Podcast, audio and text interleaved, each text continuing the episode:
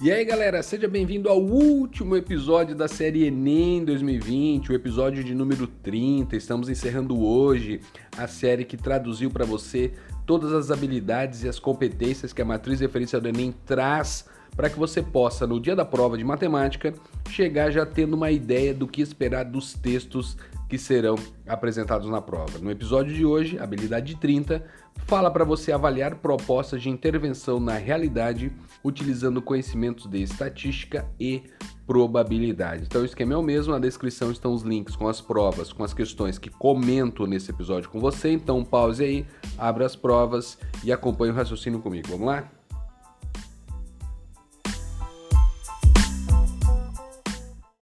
A primeira questão que eu comento com você é a questão de 2019, caderno amarelo, questão 164. Então vamos lá, acompanha comigo. O dono de um restaurante situado às margens de uma rodovia percebeu que ao colocar uma placa de propaganda em seu restaurante ao longo da rodovia, as vendas aumentaram. Pesquisou junto aos seus clientes e concluiu que a probabilidade de um motorista perceber uma placa de anúncio é de 1 sobre 2, 0,5. Então, essa é a probabilidade dele perceber a placa de anúncio, uma delas. Com isso, após a autorização do órgão competente, decidiu instalar novas placas com os anúncios de seu restaurante ao longo dessa rodovia, de maneira que a probabilidade de o um motorista perceber pelo menos uma das placas instaladas fosse superior a 99 sobre 100, ou seja, 99%. Pergunta que vem para a questão é a seguinte: qual é a quantidade mínima de novas placas de propaganda a serem instaladas? E aí vem as opções para você assinalar. Galera, o que a gente precisa lembrar é o seguinte: quantas placas nós temos nessa situação? Nós não sabemos. Vamos chamar de X, A, B, uma letra qualquer. Neste caso, como envolve a situação, probabilidade e trabalha-se com exponencial, nós vamos chamar de N, mas pode chamar de X, fique à vontade, tudo bem? Neste caso, o que, que nós temos? N é o nosso número de placas. Então, nós queremos que a probabilidade de um motorista ver uma das placas ao longo do percurso seja para nós superior a 99 sobre 100, 99%. Então nós temos 1 menos, vamos com calma, quantas placas nós temos, Bel? N. Qual é a probabilidade dele ver a placa? 1 sobre 2. Então nós temos 1 sobre 2 elevado a N. Por quê, Bel? Qual é a probabilidade dele ver a primeira placa? 1 sobre 2 elevado a N. E a segunda, 1 sobre 2. E a terceira, 1 sobre 2. E assim sucessivamente. Então, nós criamos uma inequação neste caso, que ele falou em superior. Então, 1 menos 1 sobre 2 elevado a n tem que ser maior que 99 sobre 100. Quando você trabalha com essas operações matemáticas, você chega que 1 sobre 2 elevado a n tem que ser menor que 1 sobre 100. E isso leva você para o n ser maior ou igual a 7. E aí, o que nós percebemos nesse caso? Nós temos que o n tem que ser maior ou igual a 7 porque você tem 1 sobre 2 elevado a sexta sendo igual a 1 sobre 64. 1 sobre 64 é maior que 1 sobre 100. Perfeito.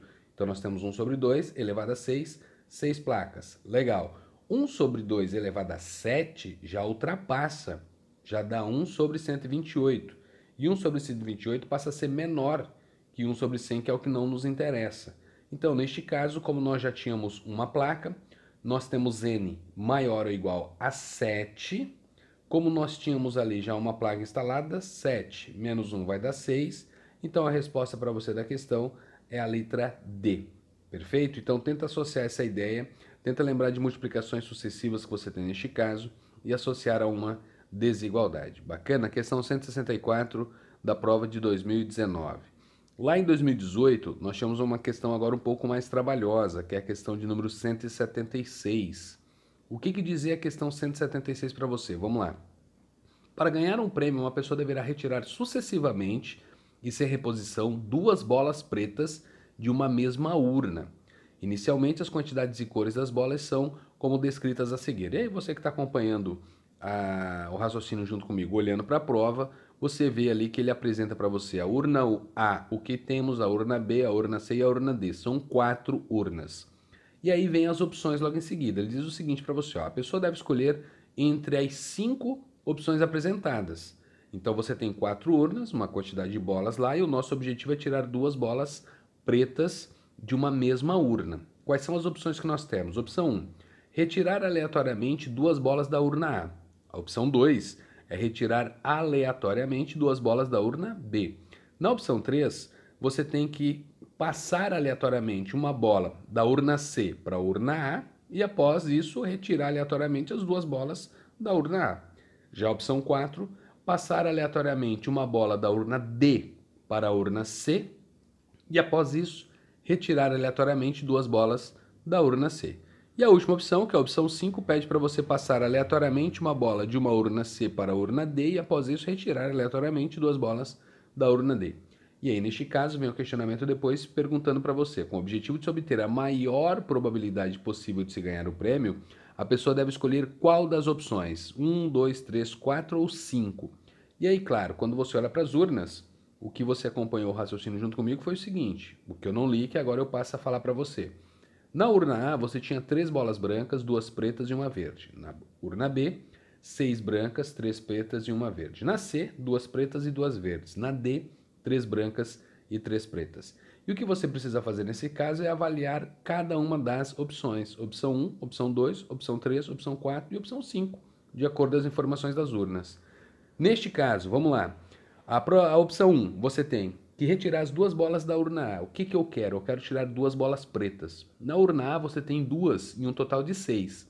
Então você tem duas em um total de seis vezes uma em um total de cinco. Qual é a ideia da retirada que nós temos aqui? multiplicações, eventos independentes. Retira uma bola, sem repor, você vai e retira uma segunda bola. Quando você retirou a primeira bola, o teu universo muda, tenta lembrar disso aí. E a partir do momento você admite que você retirou aquilo que você queria. Então nós temos duas bolas pretas e um total de seis. Vezes, numa segunda tentativa, você passa a ter uma bola preta e um total de cinco. Por que uma bola preta, Bel? Admitimos que nós pegamos a primeira bola e ela era da cor preta. Legal? Feito isso agora, na boa sem treta sem estresse, você faz análise de todas as outras urnas, o que leva você para maior probabilidade acontecendo na opção 5, passar aleatoriamente uma bola da urna C para a urna D. Após isso, retirar aleatoriamente duas bolas da urna D é a maior probabilidade que você tem. Logo, para você escolher, o ideal é que você escolha a opção 5 que está na letra E. Legal? Então faça análise com calma, dá uma verificada nas opções, mas você trabalha com os eventos independentes aqui em multiplicações sucessivas. Legal? Feito isso, letra E é a sua resposta. Já em 2017, caderno amarelo, nós tínhamos a questão 155. É uma questão bacana que trata-se dos jogos e nós temos aqui uma análise maior para fazer.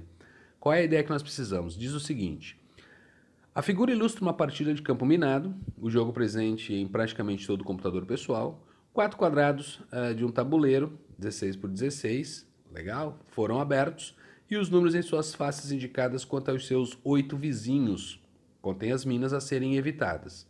O número 40 no canto inferior direito é o número total de minas no tabuleiro, cujas posições foram escolhidas ao acaso de forma uniforme, antes de se abrir qualquer quadrado. Então ele apresenta a imagem para você.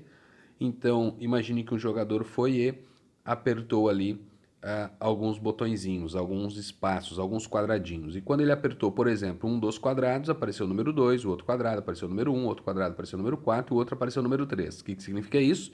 Que ao redor deste número, quadrados adjacentes a ele, você tem o total de 8, basta cercar, com ele 9, Pense um quadrado de lado 3, que fica melhor para você compreender. Você tem ali aquela quantidade de minas. Perfeito? Então essa é a ideia da, do jogo. Vamos continuar. Em sua próxima jogada, o jogador deve escolher entre os quadrados marcados com as letras P, Q, R e S. Então ele é obrigado a escolher as letras P, Q, R, S e T, tá? Para clicar ali, para abrir, perfeito? Sendo uh, que deve escolher aquele com a menor probabilidade de conter uma mina. Então, minha pergunta é: qual é a probabilidade naquele quadradinho P ter uma mina? Pergunto de novo: qual é a probabilidade no quadrado que tem a letra Q ter uma mina? Mais uma vez, qual é a probabilidade da letra R ter uma mina e qual é a probabilidade de S e T ter uma mina? Essa é a ideia. Então vamos fazer a análise da seguinte maneira.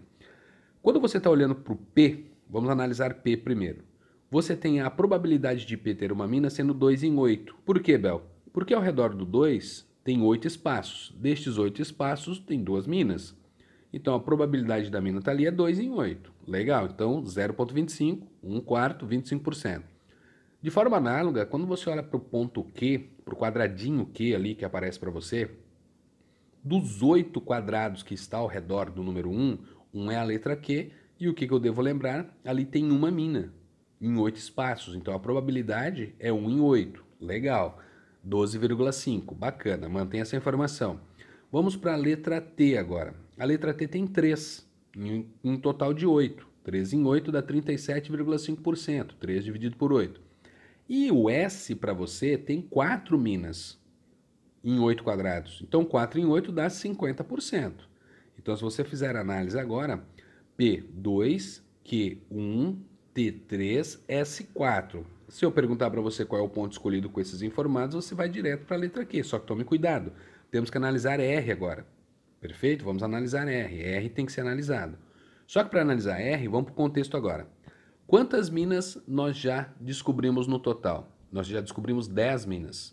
E lembre-se que ali para você aparece 40 lá embaixo no, no, no tabuleiro.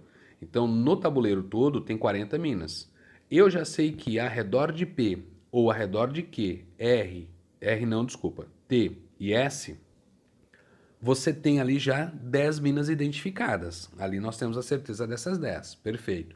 Então sobram 30 bombas para ser distribuído nos restantes dos espaços. Mas quais são os restantes dos espaços? Lembra que é um tabuleiro de 16 por 16. E nós já fizemos análise de quatro pontos, P, Q, S e T. E nós já verificamos nove, nove, olha só, cuidado, nove regiões as oito ao redor do número e você inclui o número, porque no número não tem bomba. Então, quando você excluir os números e os oito ao redor desse número que já foi citado e comentado, você tem 4 vezes 9, 36. Então, um quadrado de 16 por 16, você tem 256, tira 36, que são dessas análises que nós fizemos dos pontos P, Q, S e T, sobra para você 220 quadrados. Então você tem 220 quadrados, que em qualquer um desses 220 quadrados podem ter no total o que mesmo? 30 bombas. Então qual é a probabilidade de ter uma bomba em R? R não tem identificação. Então o que, que você tem ali? 30 em um total de 220, porque o espaço que está livre são 220 e você tem 30 bombas para colocar em um desses 220. Então a probabilidade de em R ter uma bomba é 30 em 220, que dá aproximadamente para você 13,6%. Opa, então já acabamos com a questão. 13,6 é a probabilidade de ter uma bomba em R. Lembra que nós já fizemos as outras probabilidades. Como essa probabilidade ela não foi inferior a Q, lembre-se disso, ela não foi inferior a Q, porque aqui você tem 1 em 8, que é 0,125, 12,5%. Então a menor probabilidade para você realmente estar no ponto Q depois de toda a análise que foi feita.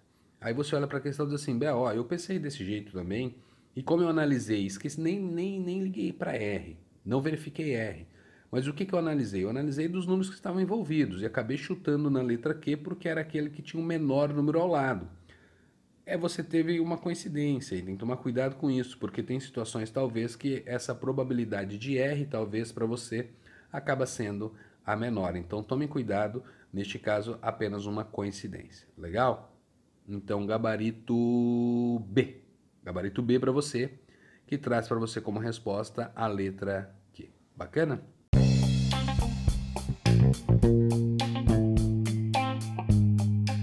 E essas eram as questões que eu trouxe para comentar a habilidade 30, que é a última habilidade da nossa série Enem 2020. A habilidade 30, que pede para você avaliar proposta de intervenção na realidade utilizando conhecimentos de estatística e probabilidade. E mais uma vez, galera, foi um prazer estar aqui com você. Realmente espero ter ajudado, espero que você tenha compreendido o que, que essas habilidades realmente falam para você, para que você no dia da prova já esteja preparado diante dos textos que serão apresentados. Qualquer coisa, me acompanhe nas redes sociais e mais uma vez foi um prazer estar aqui. Galera, boa prova a todos, faça com calma, controle tua ansiedade, estarei torcendo por você.